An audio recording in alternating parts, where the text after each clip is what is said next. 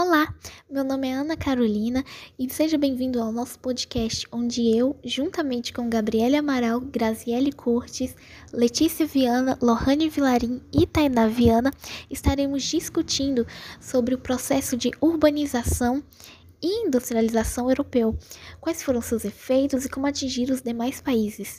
Sabemos que esse processo se iniciou com a primeira Revolução Industrial, por volta de 1750, no século XVIII. Países como França e Reino Unido foram pioneiros nesse processo, sendo seguido depois pela Itália, Alemanha, Bélgica e entre outros países. A indústria e, juntamente com ela, a urbanização se desenvolveram e se espalharam por todos os países do continente. Revolução Industrial na Inglaterra. A situação socioeconômica na Inglaterra há 200 anos não era a mesma que conhecemos hoje. Haviam fazendas, aldeias e propriedades rurais, espaços abertos e grandes florestas. A maior parte da população se dedicava à lavoura ou a outras atividades rurais. O padrão de vida era baixo, as fazendas eram pequenas e as formas de cultivo eram rudimentares e a maioria dos carneiros morriam por não ter o que comer. Em 100 anos, a Inglaterra passou por uma grande transformação. Aldeias se tornaram vilas, vilas tornaram cidades e manufatura foi transferida das propriedades rurais para as fábricas. Essa transformação é chamada de Revolução Industrial. A máquina de fiação, o tear mecânico e o motor a vapor foram as três máquinas, junto às outras, que transformaram a Inglaterra em um novo mundo. Revolução Industrial Norte-Americana O período histórico de 1865 a 1918 foi marcado pela ascensão dos Estados Unidos como uma das maiores potências militares, políticas e econômicas do mundo. O início desse período foi caracterizado pela reconstrução de um país destruído pela Guerra Civil Americana. A industrialização dos Estados Unidos, que começou no início do século XIX, aumentou dramaticamente após a Guerra Civil Americana, e o país passou pela Revolução Industrial.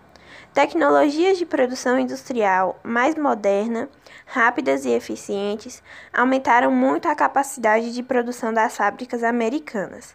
A construção de uma malha ferroviária de grande porte em todo o país torna o transporte de mercadorias de um ponto a outro do país prático e rápido.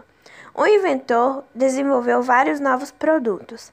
A indústria de atacado e varejo em todo o país está crescendo e grandes empresas surgiram como cogumelos. Durante esse período, o crescimento industrial dos Estados Unidos teve um grande impacto sobre eles. As cidades se tornaram os principais centros econômicos dos Estados Unidos, e as indústrias manufatureiras e financeiras ultrapassaram a agricultura e a pecuária como a principal fonte de renda dos Estados Unidos. Processo de urbanização. O processo de urbanização, principalmente nos países em desenvolvimento, é uma das formas mais agressivas de relação entre o homem e o meio ambiente. As cidades antigas eram menores, mais harmoniosas e, mesmo quando construídas em locais ambientalmente inadequados, eram menos prejudiciais ao meio ambiente.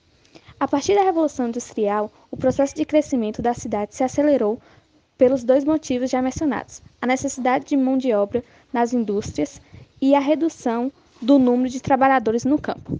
A industrialização promoveu simultaneamente os dois eventos, um de atração da cidade e o outro de expulsão do campo. Antes, antes da Revolução Industrial, não havia país onde predominava a população urbana. No início deste século, apenas a Grã-Bretanha tinha a maioria de sua população vivendo em cidades Mumford de 1982. Pode-se dizer que o século XX é o século da urbanização, pois enfatizou o predomínio da cidade sobre o campo. Com exceção das regiões muito atrasadas, que ainda apresentam características marcadamente rurais, o processo de urbanização segue em ritmo acelerado. A ideia da fixação do homem no campo como forma de impedir o crescimento das cidades carece de realismo.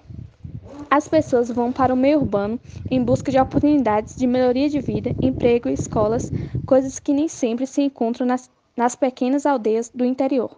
A cidade pode estar associada a uma unidade produtiva complexa, produzindo uma grande variedade de bens e serviços, estando em busca permanente de economias da escala e sempre exercendo forte atração sobre o ser humano.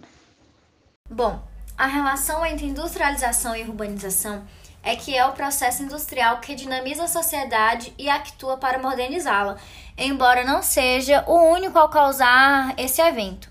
Isso amplia os chamados fatores atrativos da cidade, ou seja, é o conjunto de características ambientais urbanas que atrai os chamados imigrantes rurais.